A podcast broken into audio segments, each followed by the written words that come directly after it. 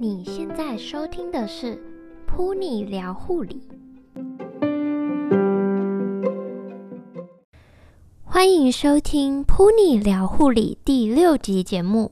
我是主持人噗妮。今天我们邀请到在地区医院担任长照二点零护理师的 Rody 来和大家聊聊长照二点零是什么。长期照护这一块在医疗体系也是不可或缺的。我们会在节目中访问 Rody，担任长照二点零护理师的工作经验分享。这份工作有什么困难或挑战吗？如何克服的？想要找正常班护理工作的听众们，可以来听听本集的节目哦。也许你会得到不一样的资讯或收获。一起来收听本集的节目吧。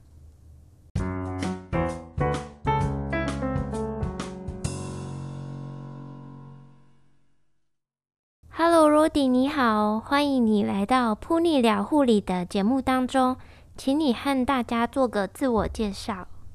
大家好，我叫 Rody。那我毕业后第一份工作是在某医学中心担任心脏外科的护理师。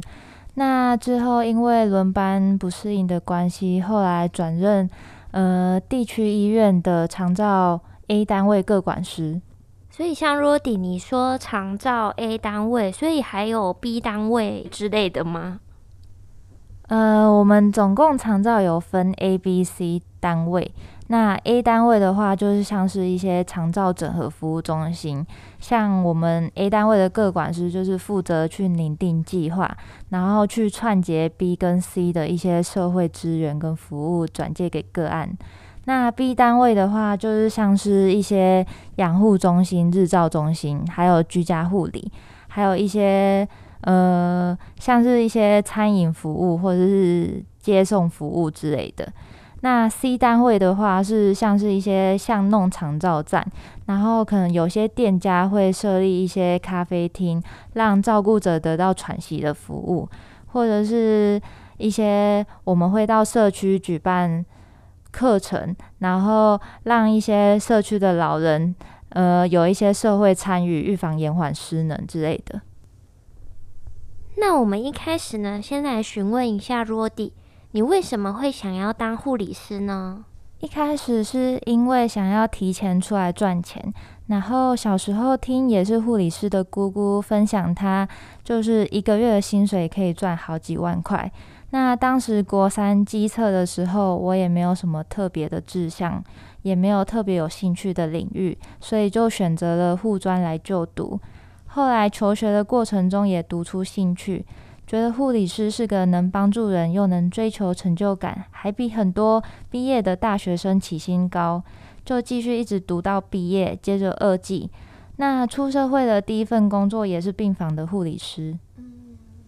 嗯，那你这样子就是念完护理之后就更有兴趣，这样听起来真的是还蛮不错的耶。那回到今天的主题，我们常常呢会在电视上听到长照二点零，那请 Rody 呢和我们介绍一下长照二点零是什么？呃，长照二点零是我们政府为了因应失能跟失智的人口越来越多，然后它衍生出来的长期照顾需求也增加。那我们的行政院就在二零零七年有推动长期照顾十年计划，这个计划就是为了实现在地老化，那就提供从就是有长照需求的家庭。然后还有居家护理，或者是在社区举办课程，预防延缓失能，或者是协助个案找到一些住宿式的照顾，像是养护中心等等，就希望借由这些计划政策，可以提升长期照顾需求者跟照顾者的生活品质。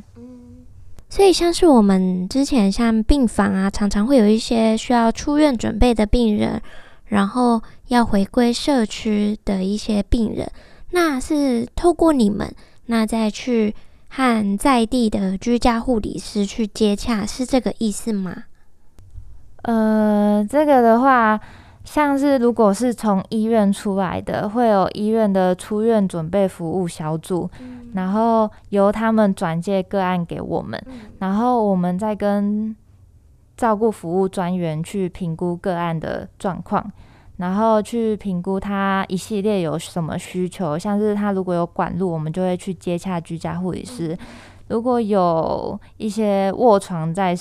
呃卧床，然后没有办法呃行动力不足的话，我们就会去接洽一些物理职能治疗师等等。所以，长照二点零的护理师和居家护理师有什么样不一样的地方呢？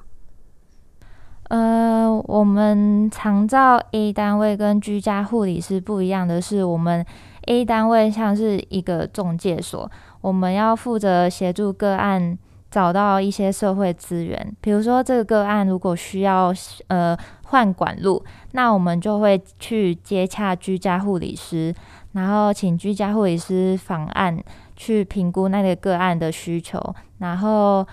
转介资源这。让他们就是到他们那边家中换管路，我们是负责呃接洽的工作。嗯，那再请 Rody 和我们介绍一下长照二点零的服务对象是哪一些人呢？呃，他服务对象有包括就是六十五岁以上的失能的老人，还有五十五到六十四岁的失能的原住民，然后还有五十到六十四岁失能的身心障碍者。或者是只有 IADLS 失能，而且他是独居的老人，或者是还有五十岁以上轻度失智患者，然后还有未满五十岁的失能的身心障碍者，以及六十五岁以上有衰弱条件的老人。那以上这些族群都可以向各县市的一些长照服整合服务中心的 A 单位各管师去申请补助跟资源，我们会去帮你找呃领定计划去寻求资源。哇，Rudy 讲得蛮详细的呢。那如果啊有听众想要看今天的一些文字相关的叙述，可以回到我的部落格找到今天的文章，里面呢会有一些呃简单的介绍。那 Rody 已经和我们介绍完了什么是长照二点零，那请 Rody 和我们聊聊长照二点零护理师的工作内容在做些什么呢？呃，我们平常的工作内容是，就是如果找到新个案，然后要先跟照顾服务的照顾管理专员，然后还有个案约好一个时间，到个案的家中去拜访，然后由照专去评估他的失能情况。通常我们会使用的量表有，就是 ADLS，像是病房的一些巴氏量表之类的，然后还有 IADLS，然后跟 SPM-SQ，就是简易的心智状态问卷调查表，然后这些是我们主要的评估工具。那呃，还有因应长照二点零的对象，还有包括失智的族群，所以我们如果遇到失智的个案，我们会使用 CDR，就是。呃，临床失智的评分量表。那至于遇到一个，就是如果是他是衰落的个案的话，那我们就会使用 SOF 的量表之类的。那呃，照专还需要就是去政府，就是政府会提供我们计划，那我们要去核定政府辅助的额度，然后去调配我们的照顾内容的计划。那每个单位因应每个单位的不同，我们调配的额度也不同，对。然后还有撰写他的照顾计划，之后再由我们各管师去讨论跟调整照顾计划，然后还有连接一些个案所需要的长照服务，那持续去追踪个案的一些服务的品质，然后或者是他有一些什么问题，我们也可以担任一些申诉的管道之类的。像是 Rody 刚刚和我们提到了很多可以使用的量表，那像这方面呢、啊，很多的量表应该都是第一次见到。那你刚到这个单位的时候，有没有提供什么样的新人训练？不然像我们第一次呢碰到这些量表，也不知道要怎么样评估或者是填写。通常会有一个学姐带着你怎么去做。大概带了两三次，他会带着你一起去访新案，然后带两三次之后，你就要自己去接新的个案，从此之后就是你自己去追踪评估这样。那刚刚有讲到，我们长照 A 单位各管师需要去连接长照服务，那我们就是要因应个案所需要的服务，去连接各个专业领域的人士。假设就是，呃，我举个案例，就是今年有一个七十岁的王奶奶，因为营养状况不佳，然后还有她之前因为跌落楼梯造成失能，那家中的子女都已经出国外出工作，剩下王奶奶独自一个人待在家中。那她王奶奶也有一点忧郁的倾向。那经由上述的一些种种。的原因，我们就会去请院内的营养师去个案家中评估，然后他的饮食情形，然后还有教导他的一些饮食的状况。那再请物理职能治疗师去评估奶奶的情况，那去做一些复健治疗之类的。那可能因为卧床，身上可能有一些管路，像是鼻胃管或者是导尿管，那我们就会去接洽居家护理师，去定期帮个案换管路。还有最后刚刚提到王奶奶有一些忧郁的情况，我们也会去接洽心理师去呃评估奶奶的情形，然后去做一些治疗或者是转接一些资源。那再由我们各管师定期去追踪奶奶的情况，再去调整拟定新的计划之类的。嗯，谢谢 Rody 呢，和我们就是用案例的分享。让我们更能知道长照二点零护理师的工作内容。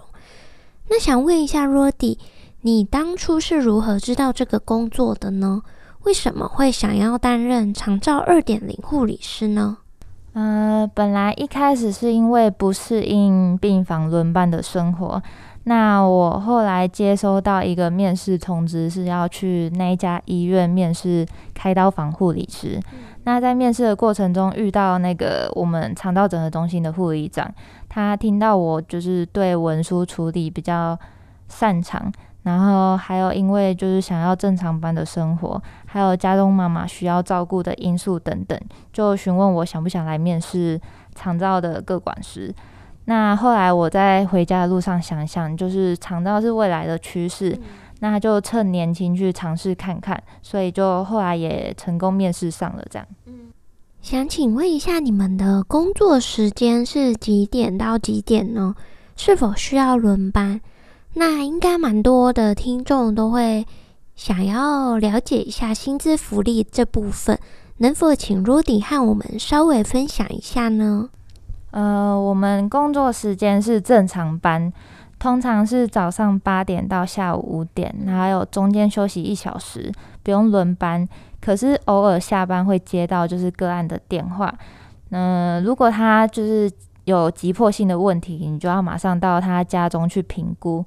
然后有时候假日需要去社区举办活动，或者是举办一些教育训练课程，像是我们要举办造福员训练，或者是一些。呃，长照 Level One、Level Two、Level Three 的一些评估测验等等。嗯。然后还有我们医院就是一年是续聘一次，那薪资固定都是四万多，没有涨幅的空间。嗯。然后还有像一般医院有的三节奖金跟年终奖金，我们也有。对。谢谢 Rody 无私的和我们分享。那想要问一下。如果有听众啊，想要担任长照二点零的护理师，需要有什么资格条件吗？那是不是有什么相关的证照可以考取？那你 Rody 有没有什么样的建议可以给这些听众呢？那最基本的就是要有护理师的证照，然后还要有相关科系毕业，像是你是护理系毕业的，那还要有大学的学历。那通常单位会希望你有在长照相关的单位服务满两年，就是有相关经验，像是一些养老院或者是复健科的病房之类的。那因为要去访案，所以你还必须要有机车或是汽车的驾照，还有各县市的那个各管师培训的认证课程。那通常入职后，单位会协助你去。上，或者是你先呃对这方面有兴趣的话，可以到那个呃各县市的一些卫生所或者是长照的网站去查询，就会有各县市的认证的各管事认证课程。然后有些医院会希望你有照服员的证照。然后还有一些长照 Level One、Level Two、Level Three 的证照。那通常 Level One 是可以线上去上课程，Level Two、Level Three 的话，可以入职后单位会安排你去上课这样。然后如果对长照各管师有兴趣的话，可能要有一些文书的处理的底子，因为你必须要打很多一些企划书，还有成果报告，还有照护计划等等。还要需要会写一些公文，因为你要上层公文去申请经费、核销经费，然后还要呃要喜欢举办活动，因为你要举办一些社区的活动，请讲师来上课，嗯，然后就是预防社区老人的延缓失能等等。你还要必须喜欢就是接触人群，喜欢跟人交通，呃。就是交谈、沟通等等，因为你要去社区跟理事长接洽，然后还有里长，那就取得就是他们社区的使用权，让老师去上课，还要请里长跟呃理事长去找社区的老人们来上课之类的，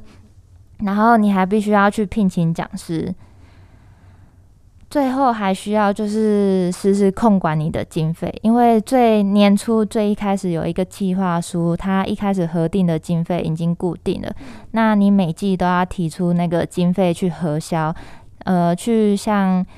单位机关说明你这一季用了什么，你的服务的成效，你计划执执行的程度等等，然后还要连接就是各专业的。呃，专业领域的人士，像是心理师啊、物理治疗师、职能治疗师，还有营养师，或者是一些居家护理师等等。所以你的那个沟通能力要有一点基础，然后还要不要害怕自己一个人工作，因为通常你要一个人去跑社区，一个人去个案的家，去拜访理事长、照护专员等等。嗯，你刚刚有提到一个就是培训的课程。那你可以请 Rudy 和我们分享一下你上培训课程的一些心得分享吗？培训课程通常他会向你说明一些长照相关的资讯，然后还有一些评估量表怎么使用，怎么去评估，还有一些就是呃，他会提供一些案例，然后让你去练习，让你上台去分组，大家一起去讨论分享这样子。然后最后有一个小测验，对。那通常这个课程需要上多久呢？通常要，我那时候是上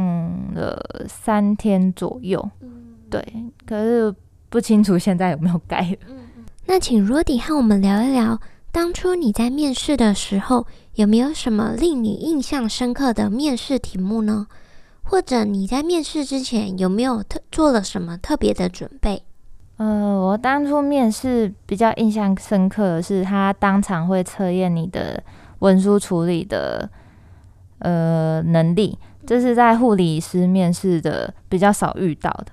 然后还有问你是否了解肠道二点零，然后要写一下申论题，就是关于肠道二点零如何如何，然后你遇到相关案例你会怎么解决之类的。然后面试之前可能还要看一些就是。糖尿病跟高血压还有高血脂的卫教，因为这是在社区会比较常遇到的问题，你要向社区的个案说明这样。那你在这一份工作当中有没有遇到什么困难或者特别有挑战的事情？那你是如何克服的呢？呃，遇到最大的困难应该是有很多心有余而力不足的感受。就是有时候你接触到个案，可是你却没有足够的资源可以让他使用。那现在有很多就是长照的独居老人，你就会看到他一个人在家里忧郁痛苦的样子。虽然可以给他一些帮助，可是没有办法尽善尽美。虽然目前政府推动的长照政策很不错，可是其实还是有很多问题，像是人力短缺。呃，像是我们一个长照 A 单位的个管师，的个案可能有上百个，那你根本就没有办法完善的照顾到每一个个案。还有一些就是我们会去社区举办活动，让老人来参加。可是有一些传统农业型社会的老人，或者是都市型的老人，就是呃不愿意踏出来上课，或者是觉得上课就是对他们没有帮助之类的。所以虽然你举办一些不错的课程，可是却没有人愿意来上，造成就是计划没办法执行。这样子听起来就很像是你真的很想很想去帮助那个人，可是呢，又没有更多的时间，因为一个人手上还是有这么多的病人需要照顾，那没有更多的时间，也没有更多的资源，所以真的还蛮辛苦的。那如果要克服这一些的话，就是应该心态上要看开一点。因为很多问题就是你要慢慢一点一滴去改善，然后一关一关去突破。然后我觉得长照个管师这一份职业是一份良心事业，就是你可以照着计划没有温度的去执行，只要达成指标就可以了。或者是你也可以呃再多付出一点，然后。看到就是自己多付出一点，让个案可以呃晚年生活越来越丰富，那你自己心里的成就感也会越来越高，甚至可以带来就是为整个社区甚至整个台湾带来改变这样子。那请 Rody 和我们聊一聊这份工作让你带来最大的收获是什么？我觉得当。个管师最大的收获就是你可以认识很多不同领域的人事物，像是你要去接洽很多不同专业领域的人，所以就认识了很多像是心理师、营养师、职能治疗师，还有在社区变成一名就是大家熟知的护理师。那你在上班的路上，可能走在街坊，都有一些爷爷奶奶热情的跟你打招呼，这是在病房担任护理师所感受不到的。还有可能因为自己的付出，有一些老年人的晚年生活因此而改善，或者是丰富起来，这是我是在这一份工作感受到最大成就感的部分。那如果你没有担任长照二点零的护理师，你还会想要到哪一个科别呢？或者是其他的领域？为什么？呃，我可能就没有想要走护理师这份工作。我想要在社区开立咖啡厅，那就可以定期举办活动，提供给社区的老年人来参与，然后还有提供一些就是长照的照顾者来免费休息、喝咖啡，提供他们转喘息的服务等等。那一方面，我开咖啡厅的空闲时间，也可以来画画图，去接一些专案，来赚一些外快，这样。咦，这个想法听起来还蛮不错的耶。那如果呀，你能够对于就是还在就读护理系的你对话，你会想说些什么呢？呃，我想对自己说，就是你读护理这条路，你的选择是正确的。然后不要因为现在没有走病房护理师，就觉得自己脱离了护理这条轨道。你在护理。在就学期间学到的还是有很多帮助到身边的家人跟朋友，甚至是自己。那也因为读了护理，有了这块背景，在寻求寻找某些专业的工作，像是空姐、长照各管师，还有麻醉护理师等等，你的路也更加广广阔。想跟大家说，就是请就是各位学妹。问问自己想要的生活到底是什么，然后想好知道自己在做什么，人为自己负责，然后以不要牵累身边的爱你的人为前提，那就放胆去追自己的梦。因为我很多身边的朋友在护理界就是压力大到去看身心科，我相信你们的家人跟朋友也不想看到你们这样。但是如果是真心热爱护理的同学们，也祝大家在护理界顺顺利利，然后在自己的领域发光发热。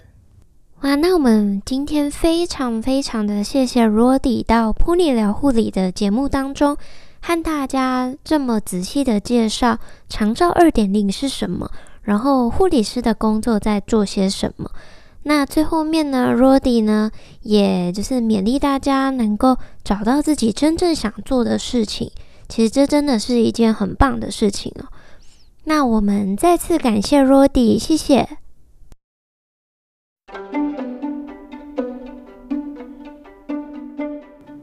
非常谢谢你在百忙之中收听我们的节目。如果有任何的想法或疑问，或者想和我们分享你的故事，欢迎联络我。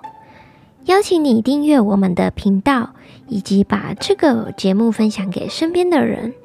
也可以加入我们的脸书私密社团，请搜寻 “pony 聊护理”，期待你的加入。在节目的尾声，pony 一样会为你带来一首卡林巴琴的演奏。忙碌的生活中，你有多久没有放松了呢？听听音乐，深呼吸，休息一下吧。下周同一时间，噗妮聊护理，陪你聊聊护理。我们下次见喽。